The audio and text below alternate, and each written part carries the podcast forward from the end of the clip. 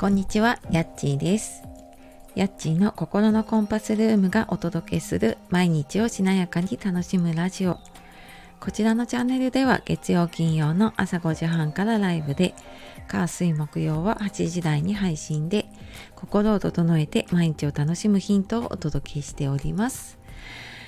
本日もお聴きくださいましてありがとうございます。えーいかがお過ごしでしょうか？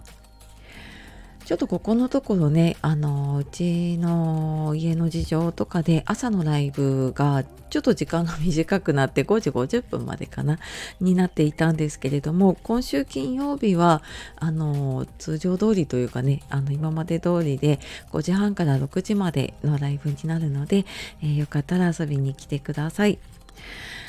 えーなんかね体調を崩している方も多いかもしれないんですがうちのね中学生の息子もちょっと流行りに乗って先月インフルエンザかかったんですけど、まあ、今回はちょっと、うん、風邪なのかななんかね熱と喉でやられて昨日あのお迎えに行ってきて早退してきてますけど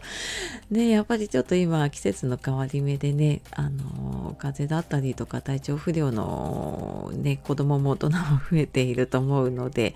まあ本当にね休み休み無理しないでねあの健康というか体大大事にしてやっていきましょう。で今日はあなたの届けたい思いは何ですかっていう話をしていこうと思います。最近ちょっとあのー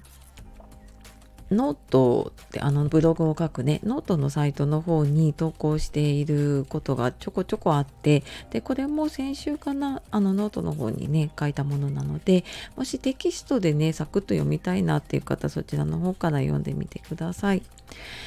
であの私の届けたい思いって何だろうなっ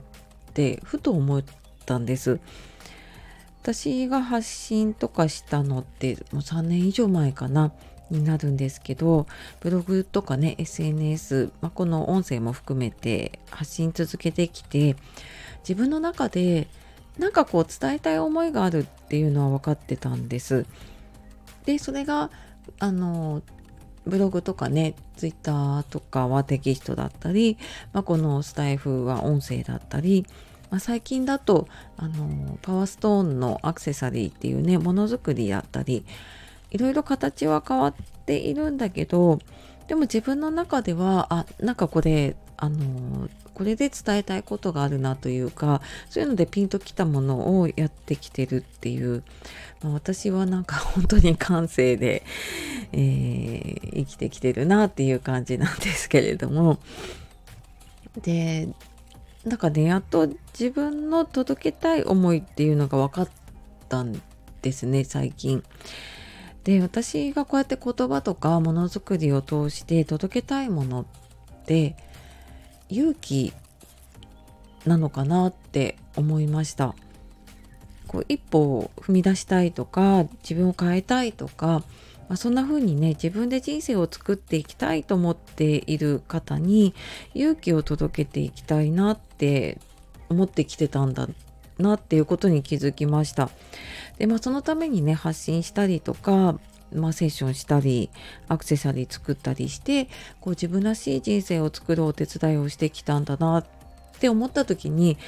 自分の中でああなんかやっと言葉にできたかもっていう こう腑に落ちた感じがしたんですね。でなんかこれに気づいたのもちょっと前からこう思いを形にしたい人に向けたコンテンツっていうのを考えていてで自分のやってきたことも振り返ったりしていました。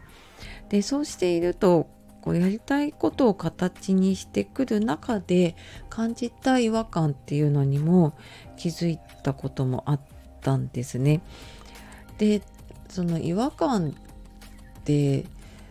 うーんやっぱ言葉にできないモヤモヤな違和感だったんだけれども去年かな1年ぐらい前にこう市中水明を、まあ、今はセッションの中で使ってるんですけどやり始めた頃モニターさんを募集してましたでそのモニターをやってた時にちょっと感じた違和感だったりこの今年入ってから2回マルシェに出店したりとかあとオンラインショップをやったりしてそのアクセサリーを作って販売した時にもなんかね違和感を感じたところがあったんです。でこうやりたいなと思ってやってることなんだけどその中になんかこれはあまりやりたくないなっていうものがあったりこれ本当に私やりたいことだったのかなっていうようななんか言葉にできない何とも言えない違和感を感じたっていうのがあったんです。でなんかそれをちょっと深掘りしていくとあのここれのこの部分をやりたいけどこれは違うなみたいなのがあってで例えば私で言うと市中水明ってあの占いっていうよりは統計学って言われているものなので生年月日とね出生時間が分かるともうその本当データに基づいてその人の本質が分かったりとかあと運気の流れっていうのもあの私が占うっていうわけじゃなくてもう統計で出ているものからあこういう流れが来るなっていうのを分かるんですね。なのでそういうのは好きなんだけど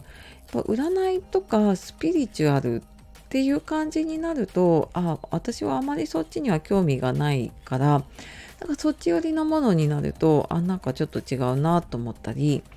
でパワーストーンのねアクセサリーを作っててでその石のね効果とかで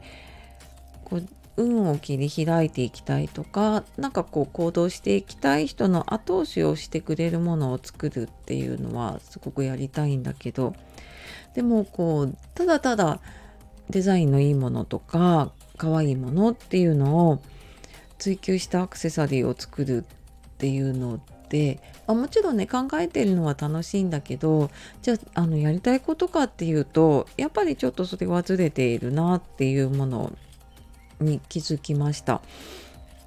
で、まあ、この気づいたのもねやっぱり自分の中にあやっぱりこれが自分の中でやりたいものだっていう軸があったから気づいたんだなっていうふ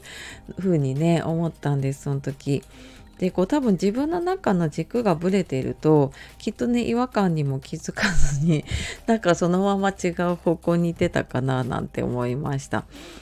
でなんかまあそれもねこれまでに何度かコーチングの継続セッションっていうのを受けてきて自分と向き合ってきてあやっぱりなんか自分はこういうふうにやっていきたいんだなっていうものもうなんか何度も何度も向き合ってきたからね、